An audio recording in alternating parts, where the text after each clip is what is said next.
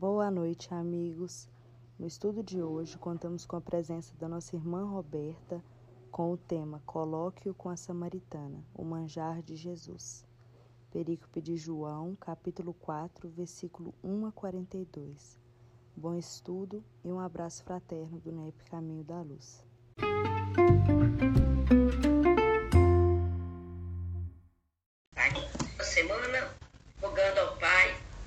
Proteção, regando ao Mestre Jesus que mande conosco seus prepostos, dizendo, Senhor Jesus, querido amigo, mais uma vez estamos aqui, certo, Senhor, de mais, mais um banquete de luz, de energia que nos restabeleça corpo e espírito para a nossa jornada terrestre.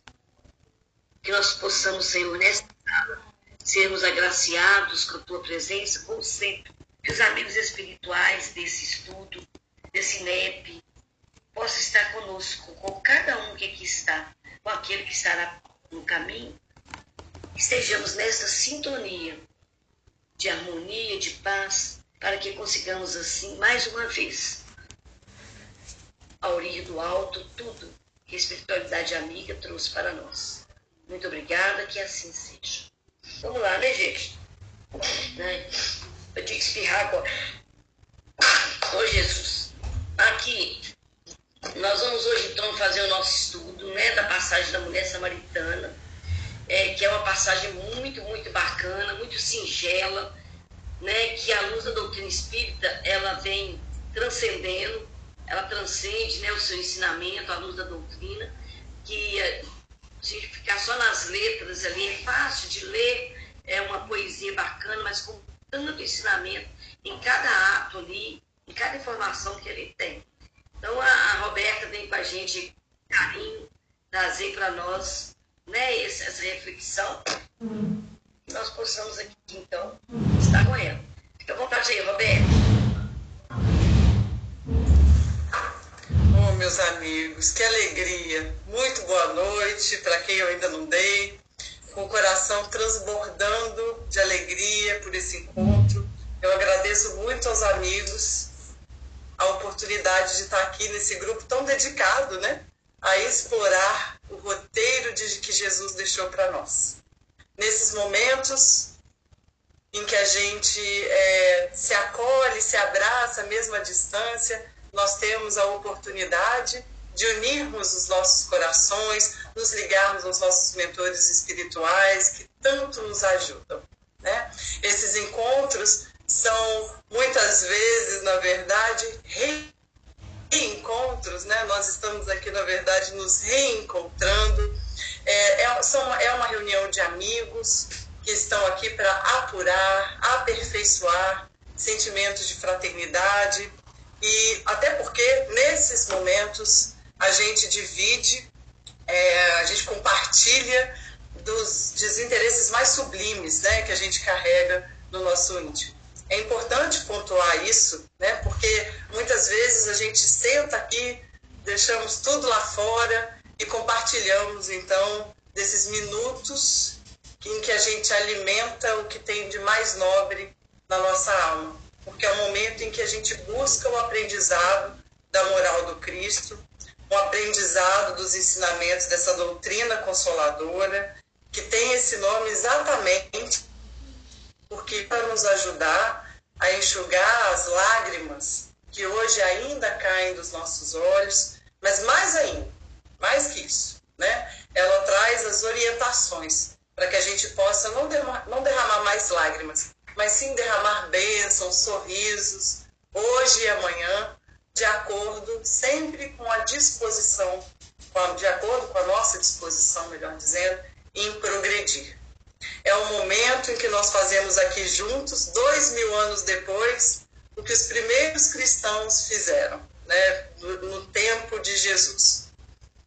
É, a gente senta e tenta absorver desses tesouros espirituais que a traça e a ferrugem não consomem. São momentos de meditação em que o mestre se faz presente, ele mesmo disse isso, né, gente? Onde, onde mais de duas pessoas, mais de três pessoas se reunirem em meu nome, lá eu vou estar. Então, é um momento em que a gente sensa e usufrui, desfruta da companhia, da convivência do meio nazareno. Um amigo meu que me mandou um, te um tempo atrás essa frase, eu acho ela linda e eu repito ela em todos os meus estudos, porque eu acho ela maravilhosa. Ele mandou assim para mim, que Jesus está sempre bem pertinho da gente, apenas a uma oração de distância. E é muito verdade isso, né? Só está bem pertinho, como diz os mineiros, né? Não é pertinho de mineiro, não, é pertinho mesmo. É só a gente fazer a, a, as nossas orações, a gente se conectar com Jesus, que, que ele vem para bem pertinho da gente, né? E essa passagem, gente, foi um verdadeiro presente da Conceição e do grupo para mim, sabe? É, foi uma, muito emocionante é, esse debruçar sobre esse encontro de Jesus com a samaritana. É, eu que choro até a inauguração do supermercado, sou uma manteiga derretida, é, imagino o quanto que eu desidratei refletindo sobre essa passagem e o quanto que ela falou fundo ao meu coração. Não só essa passagem, né, mas muitas de Jesus nos permitem tantas abordagens é, nos permitem tantas reflexões e de uma maneira tão completa, tão coesa e mais ainda tão atual que nós conseguimos transportar exatinho a mensagem de dois mil anos atrás para agora, para hoje e fazer tão sentido, nos emociona tão profundamente que de fato só mesmo esse ser que está descrito na pergunta de número 625 do Livro dos Espíritos podia trazer. Né? Qual o tipo mais perfeito que Deus tem oferecido ao homem para lhe servir de guia e modelo? A resposta da espiritualidade à pergunta de Kardec é curta e grossa: Jesus. Né? E aí o codificador faz alguns comentários que para o homem Jesus constitui o tipo de perfeição moral que a humanidade pode aspirar na Terra. Deus nos oferece Jesus como um exemplo, o mais perfeito modelo da sua doutrina, e a sua doutrina que é, é a expressão mais pura da lei do Senhor. Então, esse encontro de Jesus com a samaritana tem tantos elementos que é dessas passagens que nos permitem vários encontros com Jesus. Nós vamos refletir aqui juntos, sem a menor pretensão de esgotar as visões em absoluto, mas de puxar alguns fios do novelo, porque, gente, Jesus é oceano profundo, grandioso, e a gente ainda só molha os pés. Né? É, então, eu vou ler aqui a passagem, a que eu estou usando é a do Novo Testamento, traduzido pelo Haroldo Dutra Dias, e ela fala assim, no, no Evangelho de João, capítulo 4, versículo 1.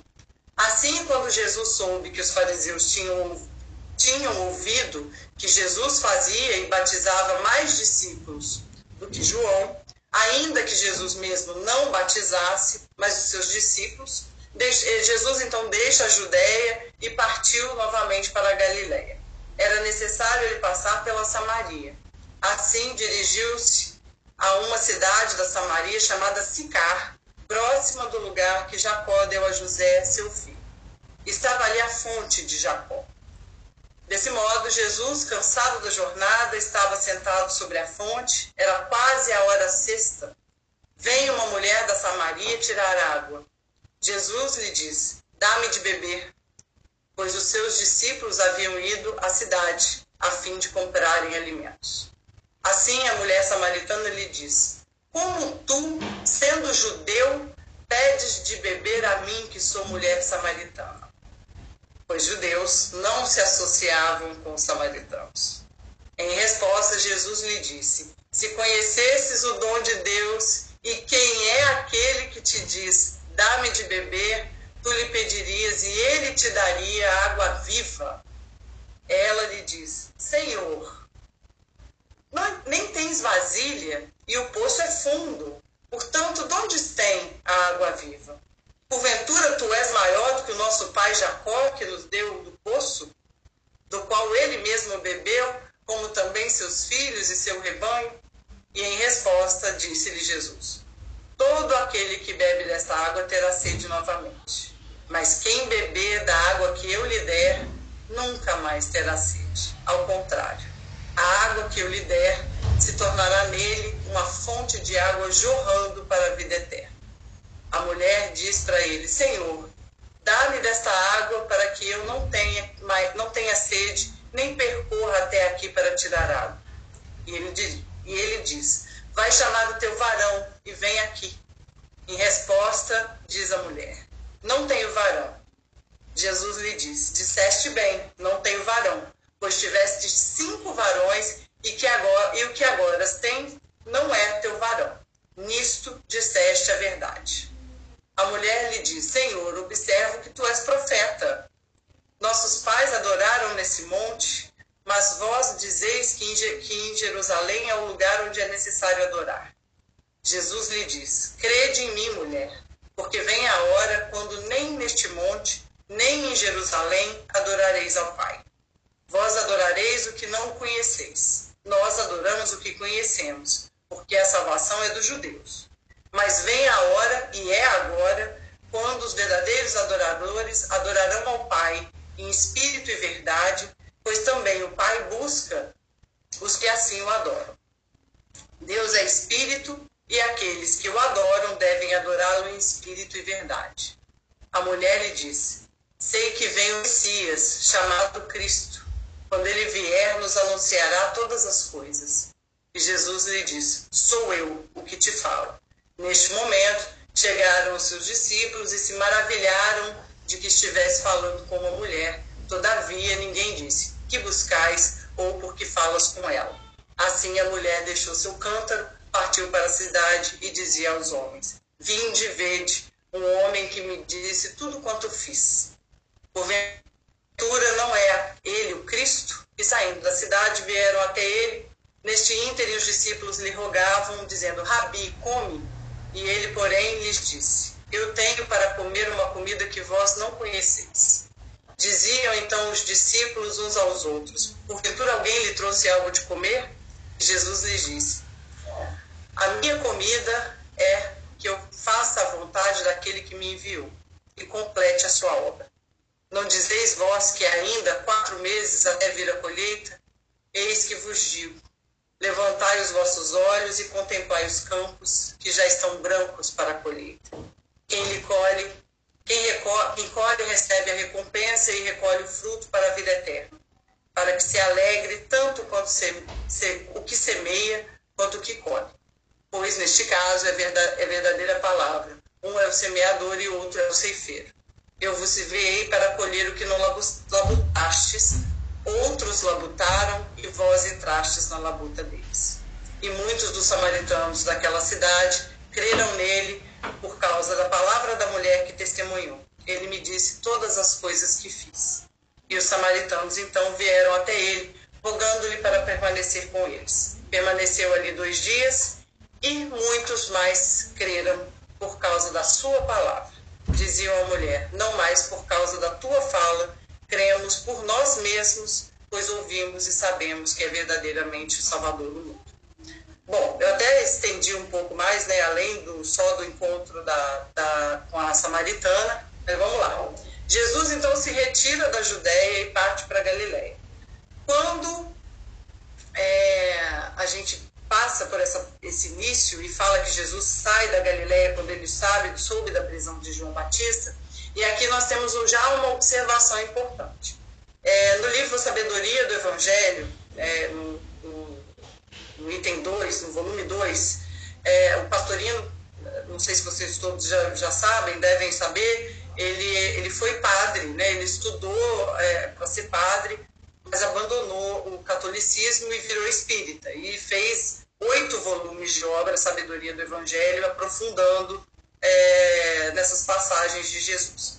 E aí o pastor Ivo, ele ressalta que pode nos causar até estranheza no primeiro momento essa atitude de Jesus, que quando soube da prisão do seu amigo e primo, não vai se solidarizar com ele, não vai prestar conforto a João Batista, ele simplesmente deixa a Judéia e se afasta.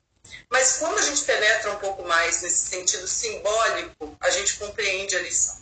Que quando no terreno das exterioridades religiosas, Judéia, prendem a personalidade de João Batista, a a individualidade de Jesus se retira para o jardim fechado, a Galileia, onde pode agir à vontade, sem nenhuma pressão externa. Não há autoridade civil, nem militar, nem religiosa que possam penetrar no coração e no pensamento.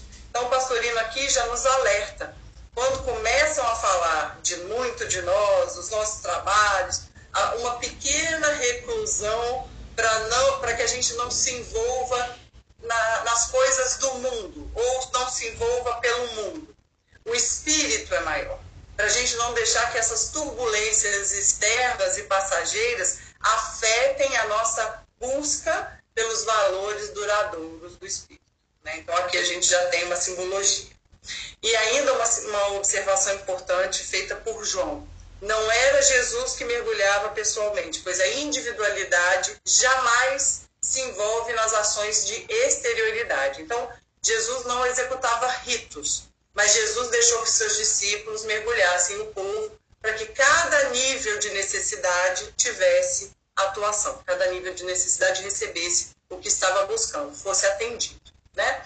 E aí, então, essa parte do itinerário de Jesus, que ao regressar da Judéia para Galiléia e que vai por um caminho diferente, né, ela é muito representativa, esse caminho que Jesus toma, de passar pela Samaria. Em vários livros, é, se, vários livros se aprofundam nesse momento, dessa passagem, em que de, o Jesus deixa o caminho é, é, habitual utilizado pelos judeus é, e deixam claro que Jesus tinha um objetivo nesse caminho. Né? Ele vindo pelo Vale do Jordão para chegar a Samaria, ele teve que então penetrar num caminho muito mais árduo, que obrigava Jesus a uma subida penosa, pedregosa, árida. Né? E o pastorino, então, quando fala desse momento em que Jesus não usa a estrada comum, ele chega até a registrar uma pergunta: será que Jesus estaria conscientemente escapando a um cerco? Né?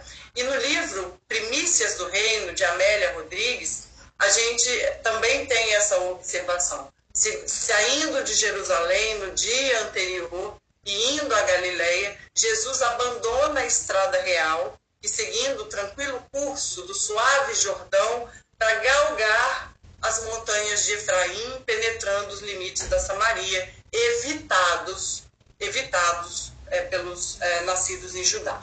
Então, trocando um caminho mais aprazível, de menos desgaste físico e de menor possibilidade de atrito, já que buscava se evitar os encontros com os samaritanos. Né? Os samaritanos estiveram quase constantemente em guerra com os reis de Judá. Era uma versão profunda que se perpetuou entre os dois povos e que se evitavam todas as relações recíprocas. Aqueles, é, para tornarem a cisão ainda maior, os samaritanos, e não terem que ir a Jerusalém para a celebração das festas religiosas, construíram então para si mesmo um templo. A gente nem vai lá no templo deles, a gente vai, comer, vai, vai fazer as nossas preces, as nossas orações no templo nosso, só nosso daqui. Então eles construíram para si um templo particular e adotaram algumas reformas eles somente admitiam o Pentateuco, que continham a lei de Moisés, eles rejeitavam todos os outros livros, para que esse, é, esse, os outros livros que foram né, posteriormente anexados, os seus livros sagrados eram escritos em caracteres hebraicos de, da mais alta antiguidade. Então, para os judeus ortodoxos, eles eram hereges e eram, por isso, então, desprezados e perseguidos um pouquinho mais recente, né, para nós aqui, um pouquinho mais recente, é a separação entre católicos e judeus, por exemplo. Né? É, depois de séculos de antijudaísmo e acusações de ser o povo responsável pela morte de Jesus Cristo, é, veio então, em 1965, uma declaração conciliar chamada Nostra Aetate, que era aprovada pelos padres conciliares do Vaticano e que foi promulgada por Paulo VI e mudou, graças a Deus, de modo irreversível as relações entre a Igreja Católica e o judaísmo. onde eles decidiram, vejam bem, meus amigos, eles decidiram é, eliminar a referência pérfidos judeus da liturgia da celebração da Sexta-feira Santa. Então, eles se referiam na sexta-feira, né, na Páscoa, a, a, aos judeus como pérfidos judeus. Então, eles retiraram isso. Então, para vocês verem que a gente adora uma treta, né? Século, entra século, sai século, a gente adora uma treta. E Jesus sempre, através de exemplos, numa linguagem de muito amor, nos ensina exatamente o contrário né, ao perdão, ao, ao maior mandamento, amar a Deus sobre todas as coisas e ao próximo como a si mesmo. E aí, nesse livro aqui, Em Nome do Amor, A Mediunidade com Jesus, que é a psicografia do Divaldo, uma obra do Bezerra de Menezes.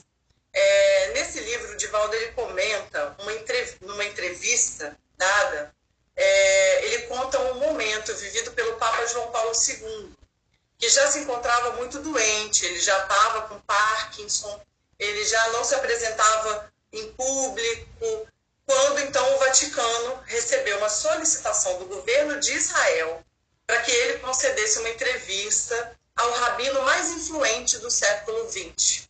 Era o rabino Merlau. Ele foi rabino-chefe do Estado de Israel. Ele é muito famoso porque durante o seu mandato ele trabalhou para estabelecer exatamente laços mais estreitos com várias comunidades religiosas não judaicas, essa aproximação, né? É, é, trabalhando por laços que ele até hoje continua a fortalecer. E como o Papa já estava com aquele problema de saúde, surgiu ali um certo entrave, porque o Papa não podia ficar muito tempo em público, é, mas o, se o Vaticano negasse naquele momento é, essa visita podia criar uma situação diplomática embaraçosa. Né? Eles estavam trabalhando tanto para estreitar esses laços, é, e depois, isso depois do Papa ter feito um grande movimento de visitar palestinos e judeus, rompendo dificuldades de séculos. A gente está falando lá dos samaritanos e dos judeus, e a gente repetindo essa história depois, né? É, rompendo as dificuldades de séculos entre a Igreja Católica e outras nações. Então, quando o tema foi levado ao conhecimento de João Paulo II, ele aceitou a proposta, mas ele pediu duas coisas: que fosse breve a, a entrevista e que ele falasse o mínimo possível. E isso foi aceito de imediato é, pelo Estado de Israel, é, de, dado já o estado de saúde do, do pontífice. E aí, no dia marcado, numa sala especial do Vaticano, lá reservada para a imprensa, todo mundo presente, foi realizada a tal reunião. E o rabino então disse ao Papa que ele tinha ido ali para contar uma história para João Paulo II. E a história era a seguinte, que durante a Segunda Guerra Mundial, em 1942, numa aldeia da Polônia, os nazistas já estavam selecionando judeus é, para os campos e levaram o pai de uma determinada família. A mãe ficou então sozinha, filho de dois anos, e muito aflita percebeu que ela é, seria, estava muito próxima de ser levada para o campo de concentração.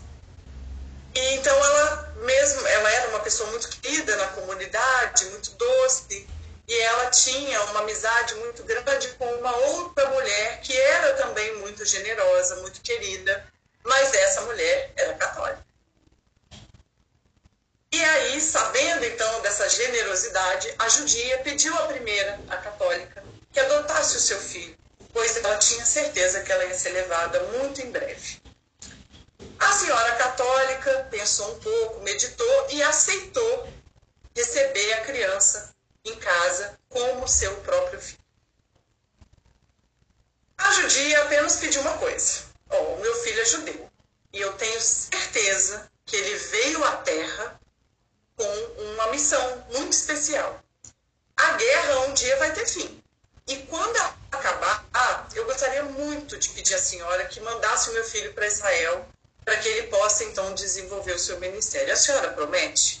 E aí a católica, diante da dor daquela mãe, daquela angústia daquela mãe que estava se despedindo, se separando do seu filho pequeno, e na, na perspectiva de ir para um campo de concentração, ela promete que sim.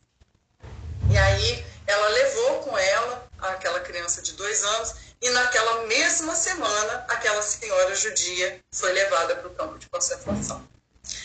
A guerra prosseguiu com todas as dores que a gente já conhece, e em 1945 aquela dama polonesa católica já amava aquele menino e já se preocupava com a sua orientação religiosa. E quando ela fez seis anos, ela resolveu batizar a criança como cristã. Mas ela se lembrou que tinha se comprometido em enviar o menino para Israel, pra, por causa da missão que ele tinha. E ela ainda se questionava se aquilo tudo de ter uma missão não era uma imaginação daquela mãe, né? É, mas como não conseguia tomar uma decisão, ela foi visitar o padre da paróquia. E ele disse o seguinte: como cristã, você tem o dever de torná-lo cristão. Como católica, você sabe que ele deve ser batizado é o seu dever tornar esse menino um cristão católico. Mas, na condição de cidadã, você deu a sua palavra. E o verdadeiro cristão é um excelente cidadão. E aí você não pode trair a confiança. Essa mulher levou para o túmulo, túmulo. Você então deve mandar o menino para Israel como você se comprometeu. E aquela mulher, então, com aquela alma doída, dolorida, mandou seu filho para um kibbutz em Israel e visitou o menino várias vezes, mandava carta. Anos mais tarde, essa mulher morreu e aquele menino se tornou um rabino. E Berlaton conta ao Papa: esse rabino sou eu, santidade. Quer dizer, a mãe judia sabia que ele tinha realmente um ministério. Né? E e, é, teve esse papel, né, essa, essa missão de, de, de estreitar os laços entre os, os des, des, desegrados, os desgarrados, né, os separados, como os samaritanos e os judeus. E aí é, ele falou, essa sua santidade, esse menino sou eu. Essa, eu sou a criança judia que recebeu a ternura e o amor de uma mulher católica, mas fiel à sua palavra. O Papa estava surpreso, emocionado até, né? É, com aqueles olhos marejados, cheios de lágrima, e o rabino, então, juntando as mãos, concluiu a entrevista dizendo: Mas o mais importante, santidade, porém, não é isso. O principal é que aquele sacerdote que deu o conselho àquela mulher católica foi sua santidade, quando pároco daquela aldeia, naquela época, ainda atendendo por Carol Voitila. Então, o Papa, ele foi ao Papa contar a ele que ele tinha sido responsável por dar aquela orientação tão maravilhosa àquela mulher católica. Estou arrepiada aqui. Eu também. Eu fiquei quando eu li essa história, eu fiquei muito emocionada. Toda vez que eu falo nela, eu fico muito emocionada. Ela é lindíssima e ela exemplifica bem né, o, o quanto de cisão nós temos ainda hoje né, e, e quantos mensageiros nós tivemos.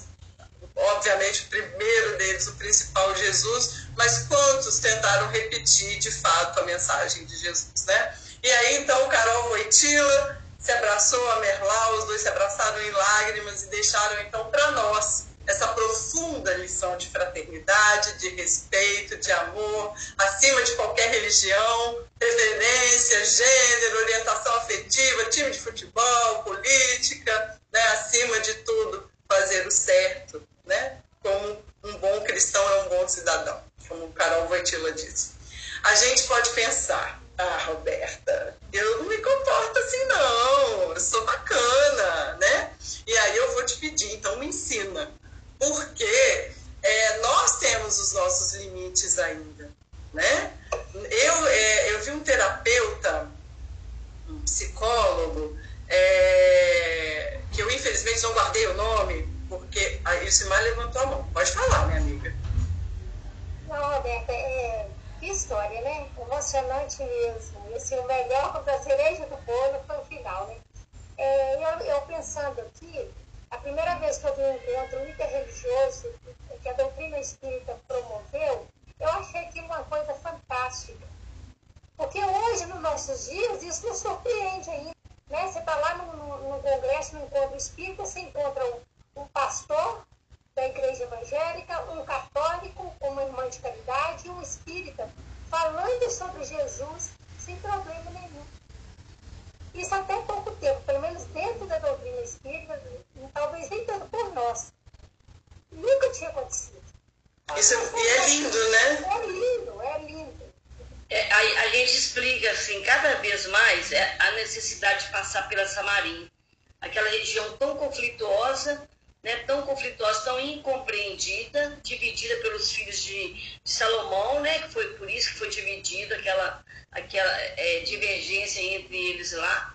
E, e Jesus precisava passar lá para chegar em, lá na Galileia e usar todo esse, esse ensinamento que, lá, que, os, que, os, é, que os apóstolos presenciaram. Estava próximo ele, ele já passar a missão para os apóstolos, estava próximo dele ir, né, de ser crucificado, e daí a pouco tempo. Então, os apóstolos precisavam ver que não podia haver aquela divergência por questão religiosa, por questão de filosofia, e também nesse momento que eles foram assistidos lá na Samaria, ele teve esse argumento lá embaixo, na hora que chegou, né? Viram essa Maria, como o povo fala que eles são tão diferentes de nós, não acredito. E olha o que aconteceu lá. Olha a mulher que começou, passou a divulgar, né? Divulgar, que ela fala para Jesus, você és um profeta. E ela começa a ser uma divulgadora da palavra de Jesus lá. E ele precisava mostrar isso para os apóstolos, né? Precisava mostrar para que eles pudessem entender a continuidade do seu ministério. Né? É, muito, é muito, muito legal a gente entender isso aí. Ela reconhece Jesus, coisa que muitos não, não, não, não reconheceram, né? Como, é. como Messias, né? É. E ela começa, ela começa a divulgar que ela aprende ali naquela hora. Ela, ela se tornou uma defensora mesmo de, de Jesus, ela começou então a divulgar lá para acabar um pouco né, a rixa, o, o conceito que eles tinham de judeus, que eles tinham de Jesus. Foi muito bacana esse, esse momento lá. Pode ir lá. e aí, é, tem um. Às vezes a gente acha que a gente não faz mais, né? Porque a gente estuda, a gente reflete tanto. É, e aí eu vi um terapeuta, um psicólogo, eu infelizmente não guardei o nome dele, gente. Eu guardo sempre ah, as coisas que eu vejo de legais, assim, de bacanas, para poder depois trazer referência, mas esse eu não consegui guardar. É, mas é, passar a mensagem que ele passou é uma forma de perpetuar, né? de homenageá-lo. É, e aí ele faz a seguinte pergunta, que é uma pergunta que a gente tem que fazer para a gente também. O que, que te faz quebrar o espelho? E aí, o que, que, o que, que quer dizer essa frase? Né? Ele pensa, na verdade, a história da Branca de Neve. É, que a rainha má, a rainha acorda de manhã, né? E pergunta: espelho, espelho meu, existe alguém mais bela do que eu? E o espelho responde: não, tu és a mais bela do reino. E aí, dia seguinte, a mesma coisa: existe alguém mais bela do que eu? E, a, e o espelho: não, tá tudo certo, você é a mais bela. Entra e dia, sai dia, a mesma coisa tudo, e tudo segue na mais absoluta paz, né? Para a rainha, para o espelho, para os anões, para a Branca de Neve, tá tudo certo. Mas um dia a rainha faz a pergunta e ela tem uma resposta diferente. Ela ouve do espelho que a Branca de Neve é a mais bela. E aí, a partir daí, é o caos. Caos instalado, né? Ela, ela quebra o espelho, ela vira bruxa, ela envenena a maçã, tenta matar a Branca de Neve e aí fica a pergunta para gente: o que, que te faz quebrar o espelho? O que, que te faz é, é, é, é agir com cisão? Igual a gente está falando aqui. O que, que te faz perder a tolerância? O que, que me faz perder a tolerância? Nós temos, de fato, compreensão, empatia com o outro que é diferente da gente, ou em alguns momentos a gente cria alguma animosidade com o né? O que, que nos faz evitar os samaritanos? O que, que nos faz evitar os judeus? Né? O quanto de rótulo eu ainda utilizo nos meus dias que a ponto de me cegar em relação ao meu irmão, a ponto de não enxergar mais no outro um irmão e não ver nele a mesma perfectibilidade que eu vejo em mim. Porque graças a essa doutrina maravilhosa, que nos ajuda a compreender através das luzes da iluminação, da tomada de consciência, a nossa realidade espiritual, e essa realidade espiritual é a imortalidade, a realidade do progresso, de como a gente deve se ver, obviamente, e ver o outro também, com essa certeza de perfectibilidade. Nós seremos perfeitos e o coleguinha do lado, para quem eu torço o nariz, também vai. Né? Não é melhor, eu não sou melhor nem pior. Todos nós chegaremos ao mesmo ponto. E eu vi uma frase muito bacana é, essa semana, que é quem começa uma reforma ou a construção de uma casa, é, na, aliás, quem não, vê, quem não tem a visão da casa pronta não suporta a obra. Quem não tem a visão da casa pronta não suporta a obra. E é isso mesmo. Né? A gente às vezes recomeça, reforma ou vai construir alguma coisa, a gente só pensa no produto final. Inicia com a visão da casa pronta, porque se a gente pensar no que, que vai ter que passar até lá, a gente desiste. Né? É, e é assim mesmo que a gente pode se enxergar com a visão de casa pronta que um dia a gente vai ser. Atualmente nós estamos em fase de construção, é obra é quebra-quebra, é derrubar parede para gente, e paredes essas que a gente mesmo construiu, mas a gente está aqui tentando ampliar os espaços para caber mais amor.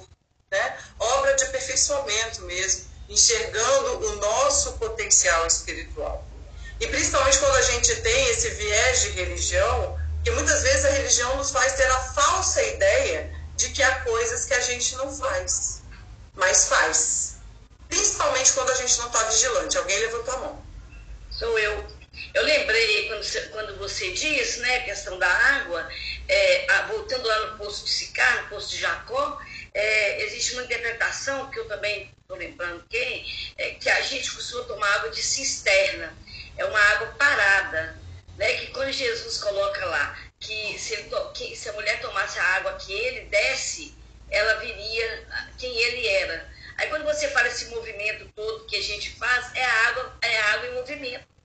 Né? É, é a gente estar não tomando a água parada, mas conhecendo o, o, Evangelho, conhecendo tudo e colocando em movimento para a nossa própria construção. Então, é, eu achei muito bacana quando a gente, quando eu vi isso aí, sabe? É, porque ainda mais naquela época que era água de cisterna, mais, né? Era só cisterna mesmo. Você toma a água que está lá no poço. Então você tem que tomar a água viva, que movimenta, que te faz crescer, que te faz construir, né, que te ajuda na construção. Aí é por isso que a gente fala que é uma passagem belíssima, né? É, é com muitos ensinamentos. Muitos, muitos. Acho que o André levantou a mão. É, Roberta, aquela história que você estava contando do, da, daquela mulher que adotou é, uma pessoa que tinha uma missão é, em Israel, era o livro, é o livro do, da Amélia Rodrigues. Não, não. Essa história tá nesse livro aqui, ó. Em nome do amor, eu mando para vocês depois. Em nome do amor, a mediunidade com Jesus, Divaldo, pelo espírito de Bezerra de Menezes. Mas eu mando para vocês.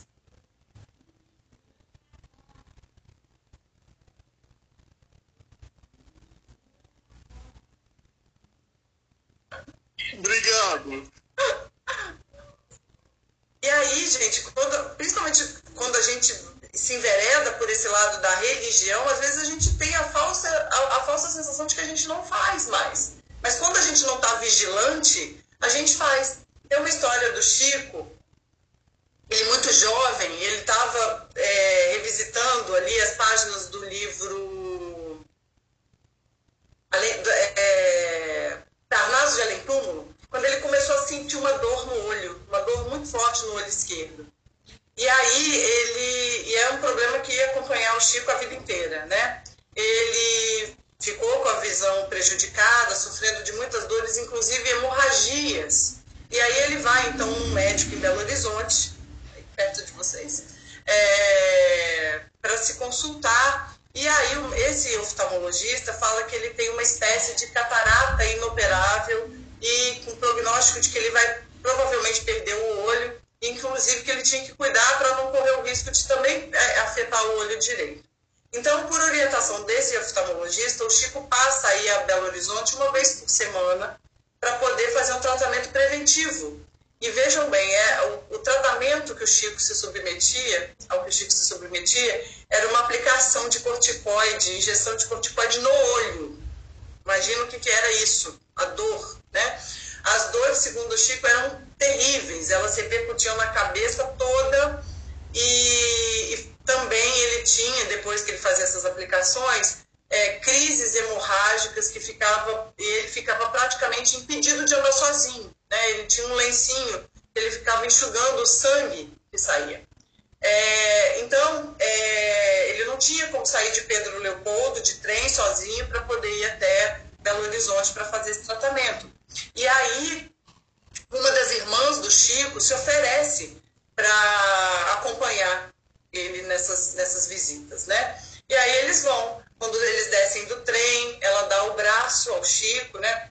Começa a quase que guiar o Chico. Eles iam a pé até o, consultório do oftalmologista, que ficava numa das avenidas mais movimentadas de Belo Horizonte, num predinho de dois andares.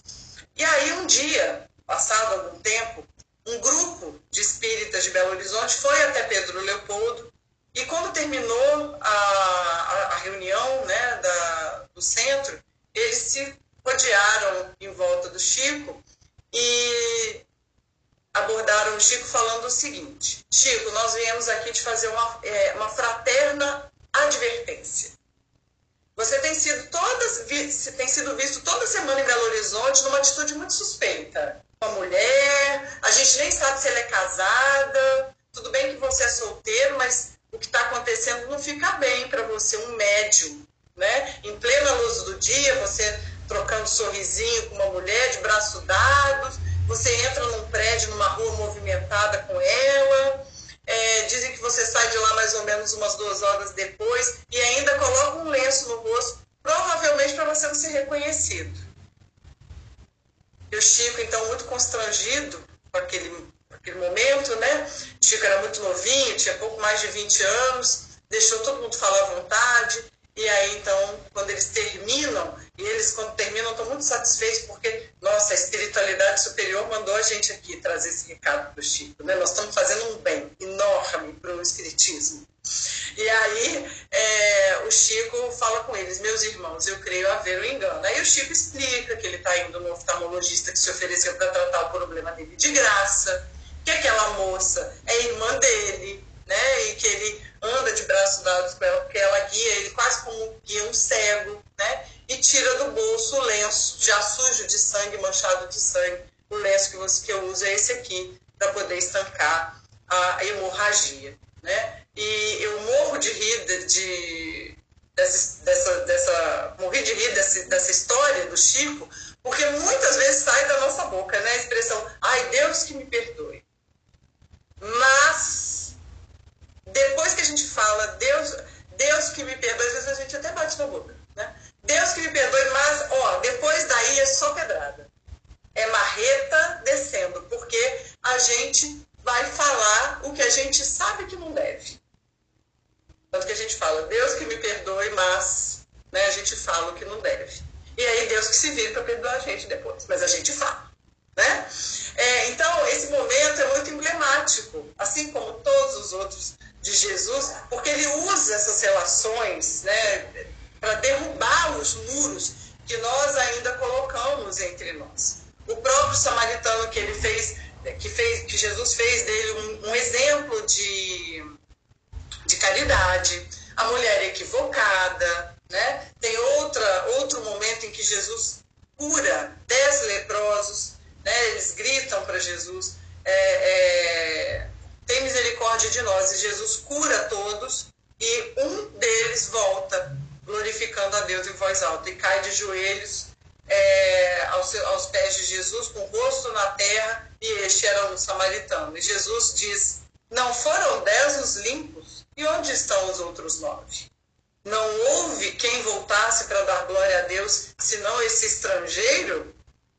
E disse: Levanta e vai, a tua fé te salvou. Então, é, é, Jesus usa vários momentos, as, os, quem os, usa como figuras quem sofre preconceito, né, quem é diminuído, para derrubar exatamente esses preconceitos. Eu sou apaixonada pelo sermão do cenáculo, é, porque para mim é um momento mais lindo, em que Jesus está ali na intimidade né, com, com os seus. E tem uma fala de Jesus que é muito importante para nós ali, é, em que ele fala: Filhinhos, ainda um pouco estou convosco. Buscareis a mim, e como disse aos judeus, também vos digo agora que para onde eu vou não podeis ir. Um, manda, um novo mandamento vos dou que vos ameis uns aos outros, assim como vos amei. Que também vos ameis uns aos outros. Nisto todos conhecerão que são meus discípulos, se tiverdes amor uns pelos outros.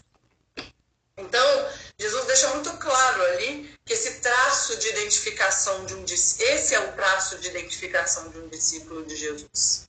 É amarmos uns aos outros. O amor que se esparge é a forma pela qual se reconhece o seguidor de Jesus. É a biometria, é a digital de um discípulo de Jesus.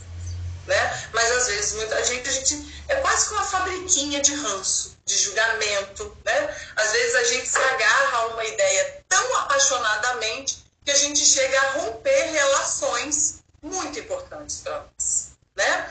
E você que é judeu, que está me pedindo água, eu que sou uma mulher samaritana, você que fez isso, isso e aquilo, aprontou tanto e agora está me pedindo ajuda? Então, esses encontros que a gente está tendo aqui com Jesus são os que nos ajudam muito a refletir e mergulhar em nós mesmos. Né? E aí, voltando aqui para o roteiro, o pastorino ele reforça que quando Jesus chega ao pé da fonte, ele está cansado daquela subida íngreme, ele se deixa sentar, cair quase no posto. E João reforça né, é, a, a hora sexta, quase cerca de meio-dia. E ali era um bom lugar para repouso, é, aquela hora escaldante. E aí o mestre ali repousa enquanto os discípulos vão buscar alimento. E nesse momento vem a mulher da região da Samaria. Era comum né, é, as pessoas buscarem um poço para tomar água. O poço de Jacó tinha 39 metros de profundidade, então só quem tinha uma corda conseguia tirar a água. Mas os viajantes não andavam com tantos apetrechos, mas também ninguém nunca negava água a um peregrino sedento. Né? E aí Jesus, Jesus pede esse favor à samaritana. Ela não recusa, mas ela demonstra estranheza pelos motivos pelos quais a gente já passou por aqui. E aí ele responde: Como sendo tu judeu, me pedes de beber a mim, que sou uma mulher samaritana. Né? As mulheres geralmente iam buscar água mais cedo, quando o calor era mais ameno, elas iam em grupo, o que mostra que essa mulher indo ali sozinha, num outro horário, ela não se misturava com as outras mulheres, ela era excluída, ela era uma párea. Amélia Rodrigues retrata essa mulher é, como uma mulher que tem a alma é, que guardava ânsias de paz e não sabia onde encontrar. Ela tinha sede de paz. Então Jesus pede água para ela, mas ela que tinha sede. Né? O cântaro no ombro, mergulhada naquelas inquietações íntimas, ela se surpreende com aquele forasteiro judeu que, pare... que parecia que estava ali esperando por ela, né? ela fica ali um pouco intranquila, né? as emoções turbilhão, em turbilhão ali no seu espírito. E é muito importante essa descrição que a Amélia Rodrigues faz dessa mulher. A gente já vai chegar no ponto que a gente vai aprofundar um pouquinho mais disso. Eu sei que eu estou acabando meu tempo. É... E aí o pastorino nos diz que Jesus viu nela um espírito de escol, capaz de penetrar nos mistérios do rei. E aí aproveita aquela circunstância para esclarecer essa mulher e que de tal forma ele causa uma impressão, ele causa uma impressão tão forte nela que ela continua conversando com ele. Né? Ela, não, ela não, não sai de perto. E aí Jesus responde: Se conhecesses o dom de Deus e quem é aquele que te diz, dá-me de beber, tu lhe pedirias e ele te daria água viva. Então, evidentemente, aqui a gente está falando de um simbolismo. Tinha água. A samaritana é, não percebe o simbolismo, ela interpreta mais ao pé da letra. E, embora nesse momento ela já está chamando ele de Senhor, ela já reconhece nele uma superioridade. Né? Primeiro ela pergunta: por que, que você, judeu, está me pedindo água? Depois, agora, ela já fala chamando ele de Jesus, de, de Senhor. Né? É, Senhor, tu tens, tu não tens com quem tirar a água do poço. Ele é fundo. E onde tem essa água viva? Né? És tu maior que nosso pai Jacó, que nos deu o poço e dele bebendo ele próprio, seus filhos e seu gado? E aí aqui Jesus é explícito. Qualquer que beber dessa água vai, tomar, vai tornar a ter sede. Mas aquele que beber da água que eu lhe der, nunca terá sede. Porque a água que eu lhe oferecer se fará nele uma fonte d'água que saltará para a vida eterna. Então, e... oi, pode falar. Pode falar? Só estou lembrando aqui que o João colocou uma, uma observação aqui, encontrada no livro Boa Nova, é, ele fala, Jesus diz para a samaritana sobre as dimensões religiosas. Aí ele diz: Venho abrir o templo dos corações sinceros para que todo culto a Deus se converta em íntima comunhão entre o homem e o seu Criador. Essa é a água viva. Está lá no Boa Nova. Acho que a Istimar também levantou a mão. Ah, sim. Eu ia entrar nessa, nessa fase mesmo da mulher. É, é, claro que Jesus reconheceu nela um espírito em que ele poderia estar é, mandando a sua mensagem, né? Mas ela tinha uma coragem incrível, porque ela era uma párea, né? Que Jesus expõe os problemas dela aí, uma vida amorosa complicada, mas ela não tem medo. Ela não tem medo de enfrentar a sociedade que a julga, né? Pela, pela sua situação. Ela, teve, ela até teve um momentinho que ela ficou meio meio assim, ressabiada, né? Com a ousadia, com ele, mas depois as vibrações de Jesus, acho que envolveu tanto que o medo acabou. Ela não quis saber quem estava vendo, quem deixou de ver, né? Exatamente. Não só por ser uma, uma párea, mas por ser uma mulher naquela época. Que já era uma coisa absurda ela estar falando ali com o homem, com o judeu. Então, assim, extremamente corajosa, né? E Jesus não se engana, né, gente? Eu acho que a gente se vê muito da mulher samaritana. Né? Nós aí com a nossa vida complicada, mas podemos servir a Jesus do jeito que nós somos. Ainda, né? O João levantou a mão aí, gente. Olha só. Olha. Só para ressaltar o que vocês estão falando da mulher samaritana em aspectos históricos arqueológicos, né? só o fato dela falar com um estrangeiro sozinha, isso já já dentro da cultura judaica, principalmente a cultura samaritana, já dava ao marido dela ou companheiro dela o direito de dar carta de dispensa. Né? E ela não devia ser fácil, porque para uma mulher samaritana passar por cinco casamentos, ela devia ser o catiço dessa mulher. É, em independência, obviamente, não o catiço em maldade, senão jamais Jesus teria conversado com ela nesse tempo. Ela devia ser uma mulher muito à frente do seu tempo. Muito legal, Roberto, ter lembrado disso da Amélia Rodrigues, porque esse detalhe faz toda a diferença. Ela era realmente um espírito de escola reencarnado num corpo de mulher, numa sociedade que oprimia demais qualquer atitude feminista. Então, o fato, olha só, só o fato dela ir sozinha ao poço nesse horário já colocaria ela num risco imenso, porque era o horário onde os peregrinos estavam passando e uma mulher sozinha era uma vítima para qualquer tipo de violência naquela época. Então, realmente, um dos aspectos mais interessantes da, da, do, da personagem da mulher samaritana é que ela era socialmente uma mulher imensamente à frente do seu tempo em vários quesitos. Né? E ela se colocava em risco. Só dela ter admitido né, que ela teve cinco, né, fala assim, quando Jesus fala assim, teve cinco casamentos e o que você tem hoje não é casado oficialmente. Né? Porque o casamento samaritano é praticamente uma, uma, uma, um rito de, de, de, de fanatismo. Né? Ela, ela ter admitido isso já mostra que ela tinha um caráter diferenciado. Né? Mas só para complementar, para vocês terem noção do quanto que esse espírito que conversava com Jesus era realmente diferenciado. E foi um estudo, foi um encontro programado. Isso aí mostra que é um encontro totalmente programado né, pela espiritualidade, com essa finalidade de, de preparar essa mulher, de mostrar a ela o profeta e a verdade dele, para que ela fizesse o seu trabalho de divulgação da, da mensagem do Cristo. Né? E olha que coisa, né? A mensagem do Cristo, né? a mensagem do Mashiach, do Messias, do Salvador judeu, chega na Samaria pela boca de uma mulher. Isso é muito interessante, gente. Isso historicamente é muito interessante, muito interessante.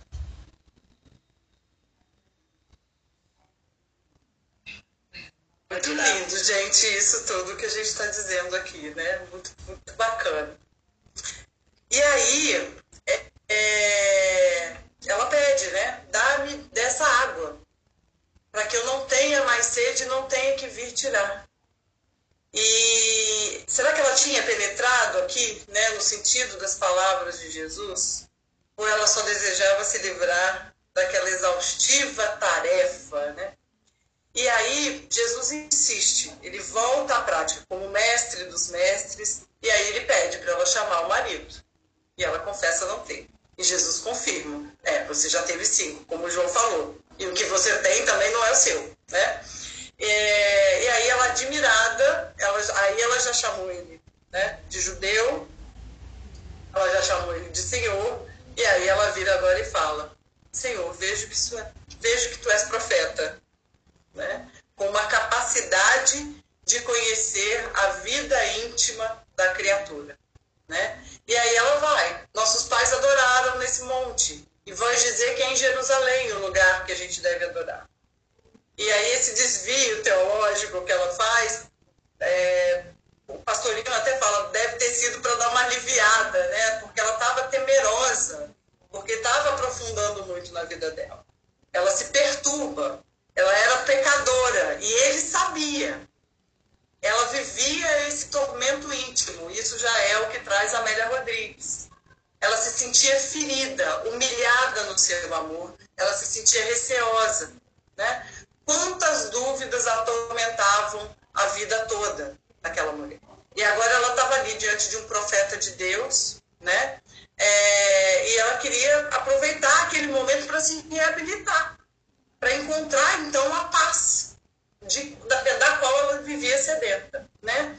E aí é, é um muro muito, muito doloroso de transpor. Nós estamos falando aqui de transpor muro, de, de derrubar barreiras, né? É, esse muro, para todos nós, é o mais difícil. E que só a mensagem de Jesus nos permite vencer. Que é esse muro que a gente coloca em relação a nós mesmos. Né? Essa mulher sofria essa, ela, a, e não sofremos todos nós frente aos nossos tropeços? Nós mesmos não temos tanta sede, né? E a gente pode refletir nesses cinco maridos que Jesus pergunta a ela, é, por, por, aquele a quem ela ama. Né? E a samaritana diz: no momento não possui. E aí Jesus diz: com verdade respondes, pois cinco tivestes e o atual não é o teu. Então, realmente, nessas nossas peregrinações milenares pelos caminhos da terra, nós, espíritos imortais, nós viemos até aqui desposando maridos, desposando muitos equívocos.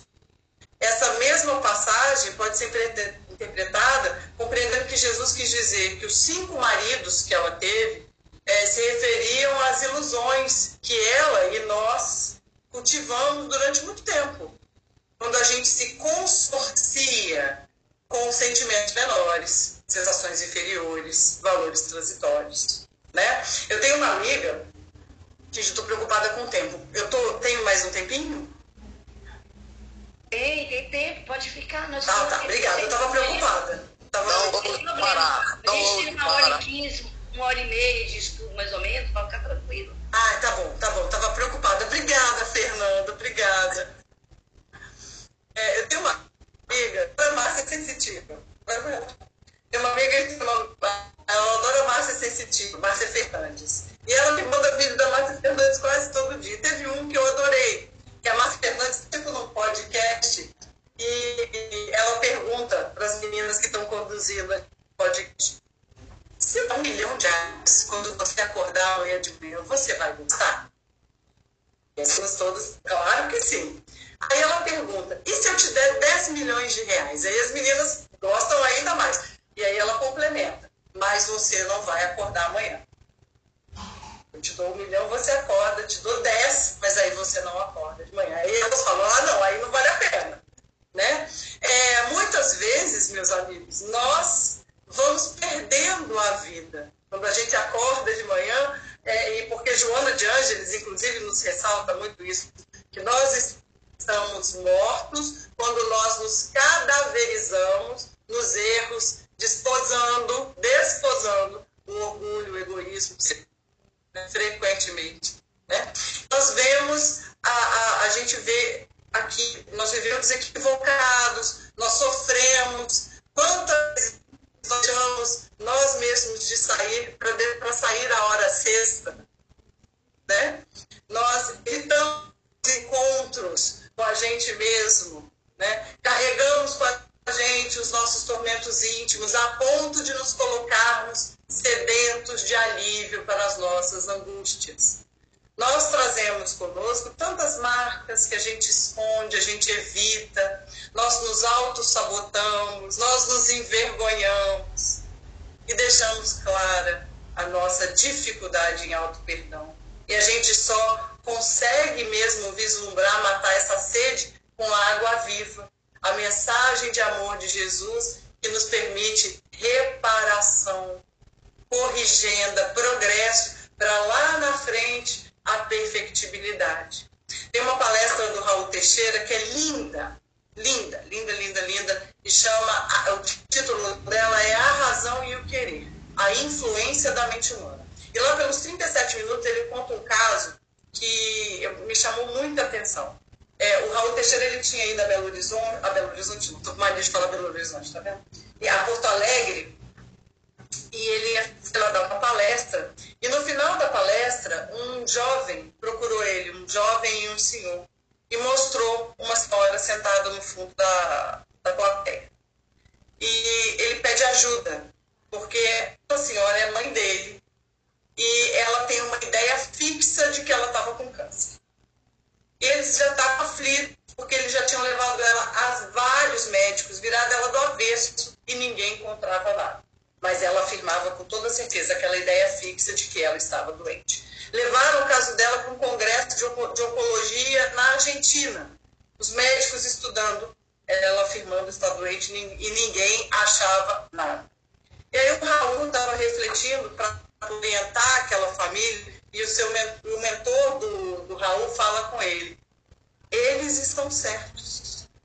Ela não tem câncer e ela também está certa. Ela está cancerosa. O pensamento dela está tão doente que ela vai adoecer. E quando a doença aparecer, ela vai ter um desencarne rápido. Porque o organismo dela está completamente desgastado. Veja bem, uma doença que não existia. Né? E o mentor do Raul disse mais: quando a doença aparecer, vai ser como água no açúcar, ela vai se dissolver porque as suas forças já estão completamente minadas. E aí o Raul pediu para ficar recebendo notícia daquela irmã, pediu ao filho que mantivesse ele informado, e 15 dias depois o Raul recebeu um telegrama do filho que diz que a mãe dele estava com câncer, deu a notícia, e três meses depois ela desencarnou. E aí o mentor do Raul explicou que ela produziu um câncer porque ela tinha feito um aborto e ela se culpava tanto na, na, na juventude, ela se culpava tanto, que ela era quase como se ela precisasse justificar para ela mesma aquele erro. Essa senhora, meus amigos, ela tinha sede. Né? Ela estava com sede. Ela é assim como a nossa querida samaritana, que tinha ido àquele poço pegar água. A sua sede maior era a sede espiritual. Né? E aí ela pergunta: onde, onde tem que orar? Onde que se deve orar? E a mensagem é, de Jesus vem para mudar a nossa forma de adorar. Adorar intimamente, em espírito. Né? Jesus prega abertamente esse universalismo, o Pai comum a todos os homens. Deus pode ser adorado em qualquer lugar físico, pois o verdadeiro templo de Deus é o nosso. Adorar a Deus em verdadeiro espírito é adorá-lo verdadeiramente. Né? Ritos, liturgias, gestos mágicos é, acabam por materializar esse momento de adoração, mecanizam, né? E lembra lá no início, quando a gente falou que Jesus não batizava? Ele deixava que os discípulos fizessem, mas ele não, né? Ele não, não se envolvia nessas representações físicas né, de, de fé. Ele, ele, dava os, ele dava exemplo. Né? E não se trata apenas do que, de, do, é, de que agradam a Deus esses adoradores. Né? Não diz que o Pai os procura, porque sendo Espírito, só o Espírito pode com eles sintonizar. Como pode Deus, o pensamento universal, procurar? Ele procura pela impulsão nossa, interna, que vai fazendo com que nós, criaturas divinas, numa evolução constante, né, até que a gente atinja o ápice supremo, que é a perfeição. Somos todos temos todos perfectibilidade, chegaremos todos à perfeição. Né? Na Gênesis, no capítulo 2, no capítulo que tem o título Deus, tem essa parte, eu me emociono toda vez que eu estudo na Gênesis, que tem uma parte que é a providência. E lá nessa parte da Gênesis está descrito assim: a providência é a solicitude de Deus para com as suas criaturas. Ele está em toda parte, tudo vê, a tudo preside, mesmo as menores coisas. É nisto que consiste a sua ação providencial. Solicitude, meus amigos, é boa vontade. É desejo de atender da melhor maneira possível a uma solicitação. É empenho, é interesse, é atenção e é isso que o Criador tem com as suas criaturas. É por isso que nos mata a sede. Adorado em qualquer lugar, em qualquer situação, assim como nessa oração que eu vou fazer com vocês agora. Pai nosso que estás no céu, na terra, no fogo, na água e no ar. Pai nosso que estás nas flores, no, cântaro, no canto dos pássaros, no coração a pulsar. Estás na compaixão, na caridade, na paciência, no gesto de perdão. Pai nosso, que está em mim e está naquele que eu amo, naquele que me fere, naquele que busca a verdade. Pai nosso, que estás naquele que caminha comigo, e naquele que já partiu, deixando minha alma ferida pela saudade. Santificado seja o teu nome por tudo que é belo, bom, justo e gracioso, por toda a harmonia da criação. Seja santificado por minha vida, pelas oportunidades tantas, por aquilo que eu sou, tenho e sinto e por me conduzir à perfeição. Venha a nós o teu reino de paz e justiça, fé e caridade, luz e amor. Reino que sou convocado a construir através da mansidão de espírito, reflexo da grandeza interior. Seja feita a tua vontade ainda que minhas rogativas prezem mais o meu orgulho do que as minhas reais necessidades. Ainda que muitas vezes eu não compreenda mais do que o silêncio em resposta às minhas preces, não te ouvindo assim dizer, filho, aguarda, tua é toda a eternidade. O pão nosso de cada dia me dá hoje e que eu possa dividi-lo com o meu irmão. As condições materiais que ora tenho de nada servem se não me lembro de quem vive em aflição.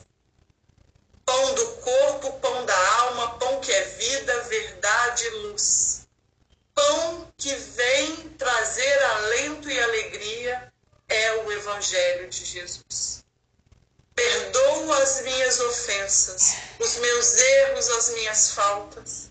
Perdoa quando se torna frio o meu coração, quando permito que o mal se exteriorize na forma de agressão. Que mais do que falar eu saiba ouvir, que ao invés de julgar eu busque acolher, que não cultivando a violência eu semeie a paz, que dizendo não às exigências em demasia possa a todos agradecer. Perdoa-me, assim como eu perdoo aqueles que me ofendem, mesmo quando meu coração esteja ferido pelas amarguras e dissabores da ingratidão.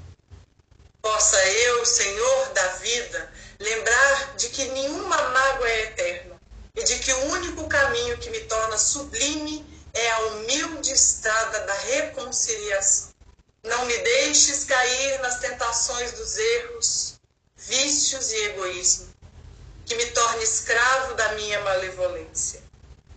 Antes que tua luz esteja sobre mim, iluminando-me, para que eu te encontre dentro da minha alma como parte que és da minha essência.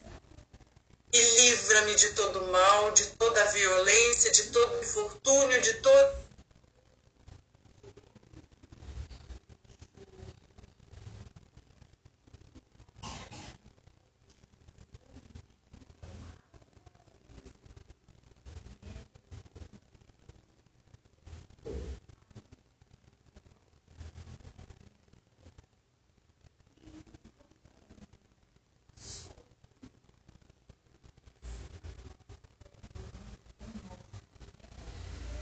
foi um senhor estudo, né? mergulhamos nessa mensagem tão delicada, tão singela, né? muito bom mesmo, a gente agradece muito a você, esses amigos queridos que nos cruzam, fazem a gente cruzar o caminho, né? os caminhos.